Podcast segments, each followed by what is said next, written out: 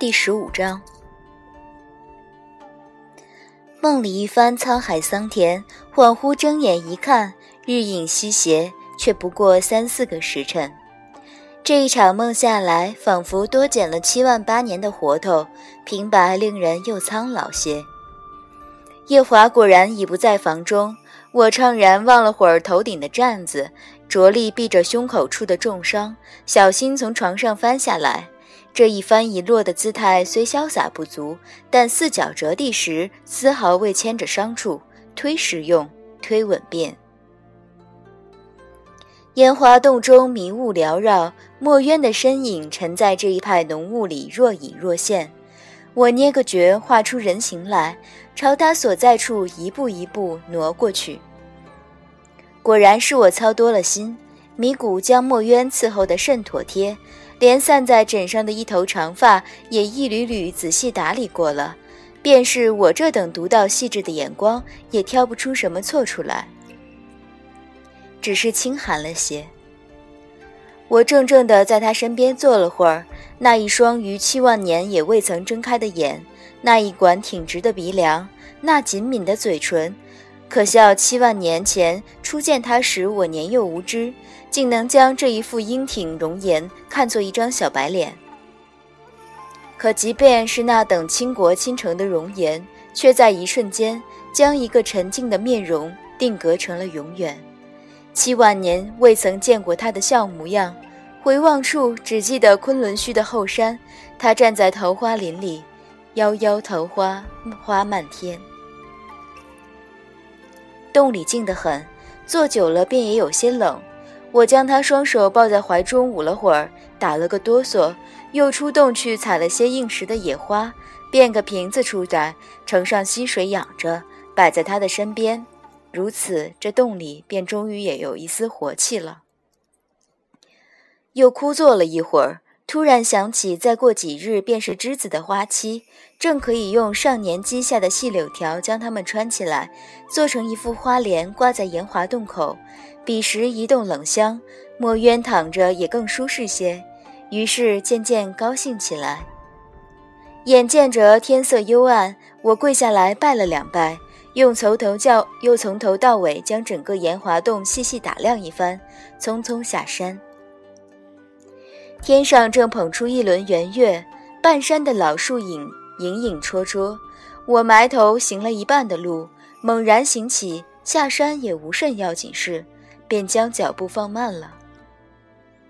此前我因一直昏着，便不太晓得是哪个帮我包扎的伤口。想来也不过夜华、迷谷、毕方三个，不管是他们三个里头的哪一个，终介怀我是个女子。即便我画的狐狸身，却也只将我满身的血迹擦了擦，并没扔进木桶里沐浴回浴。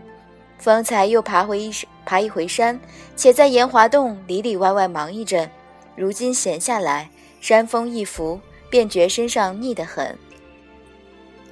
凤仪山半山有一个小湖泊。虽然同灵宝天尊那汪天泉不能比，寻常沐个浴倒也绰绰有余。这个念头一起，我默默回忆了会儿去那小湖泊的路径，在心中想踏实了，兴冲冲调转方向，朝那小湖泊奔去。脱下外袍，将伤处用仙气护着，一头扎进水里。这湖里的水因是今年的雪水所化，即便初夏漫过来也是拔凉拔凉。我冷得牙齿上下碰了三四回，便先停住，浇些水将身上打湿，待适应了再渐渐沉下去。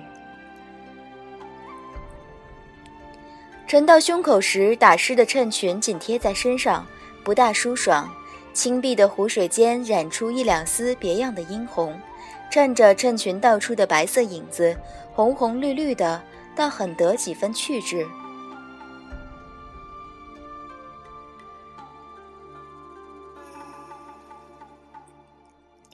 我寻思着，这个当口怕也没什么人会来湖边溜达，便犹豫着是不是将衬裙也除了。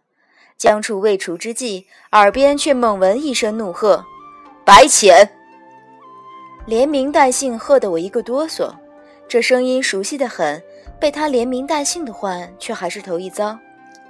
我哆嗦一回，又惊讶一回，原本借着巧力稳稳当当站在湖里，一个不小心便差了心神，没控制住力道，身子一歪，差点直愣愣整个扑进水中，受一回灭顶之灾。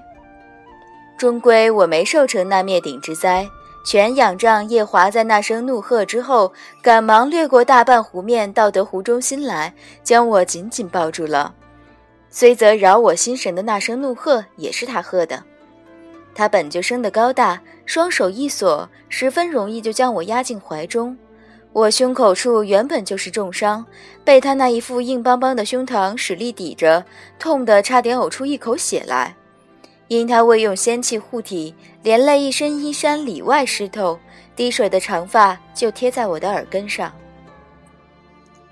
我同他实在贴得近，整个人被他锁着，看不到他面上的神色。只紧贴着一副擂鼓般的心跳声，令我听得十分真切。我只来得及将自己为除衬裙这英明作为佩服一番，身子一松，唇便被封住。我一惊，没留神松开齿关，正方便他将石头送进来。我大睁眼将他望着，因贴得太近，只见着他眼眸里一派汹涌翻腾的黑色。虽是大眼瞪小眼的姿态，他却仍没忘了嘴上的功夫，或咬或吮，十分猛烈用力。我双唇连着舌头都麻痹的厉害，隐约觉得口里溢出几丝血腥味来，喉咙处竟有些梗，眼底也沁出一抹泪意，恍惚觉得这滋味似曾相识，牵连的心里一阵一阵的恍惚。他轻轻咬了咬我下唇，模糊道：“浅浅，闭上眼。”这模糊的一声却瞬时砸上天灵盖，砸得我灵台一片清明。我一把将他推开。水上不比平地，确然不是我这等走兽处得惯的。加之身上的七分伤，并心中的三分乱，将将推开夜华的扶持，便又有些东倒西歪。他便又将我抱住。此番却晓得避开胸口的伤处了，我尚未来得及说两句面子话，他已将头深深埋进我的肩窝处，声音低沉安雅。我以为你要投湖。我一愣，不晓得该答什么话，却也觉得他这推测可笑，便当真笑了两声，道：“ 我不过来洗个澡。”他将我又搂紧一些。嘴唇紧贴着我的脖颈处，气息沉重，缓缓道：“我再也不能让你。”一句话却没个头也没个尾，我心中略有些异样，觉得再这么静下去，怕有些不妙，叫了两声夜华，他没应声，虽有些尴尬，却只能再接再厉，尽量将那话题带得安全些，道：“你你你不是在书房里阅公文吗？”怎么跑到这处来了？脖颈处那气息终于渐渐稳下来。他默了一会儿，闷闷地说：“米谷送饭给你，发现你不在，便来禀了我，我就随便出来找找。”我拍了拍他的背：“呃，是该吃饭了，那我们回去吧。”他没言语，只在水中将我松松搂着，也不知想了些什么。